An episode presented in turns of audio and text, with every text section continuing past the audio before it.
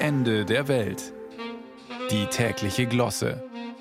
Ein Podcast von Bayern 2.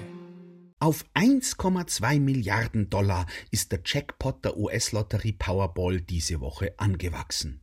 1,2 Milliarden.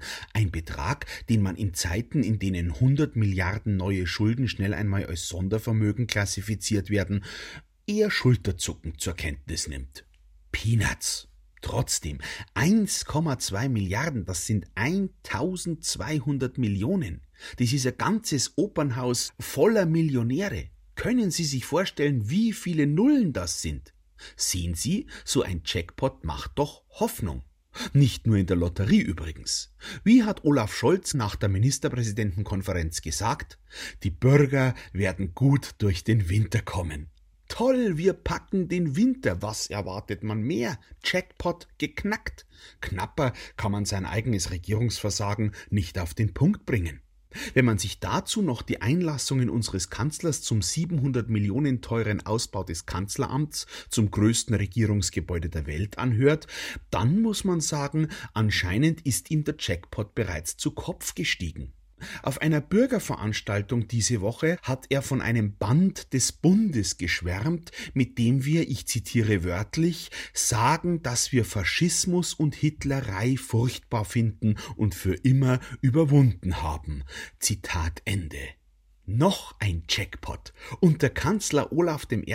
haben wir also nicht nur den Winter besiegt, sondern auch einen finalen architektonischen Schlussstrich unter die ewige Hitlerei gezogen.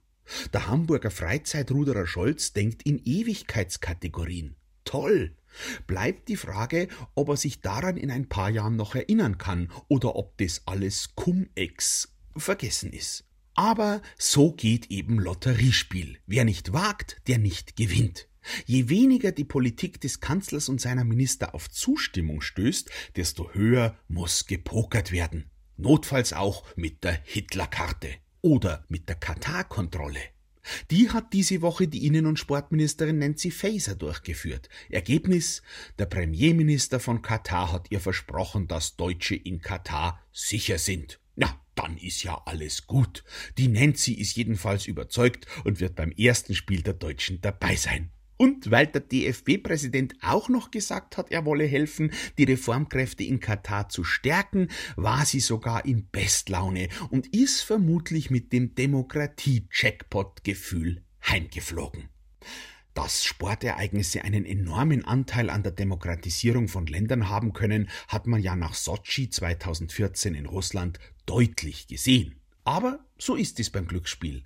Lotterien können gewaltigen Gewinn bringen. In allererster Linie leben sie jedoch von der Naivität derer, die mitspielen. Eben alles eine Frage der Perspektive.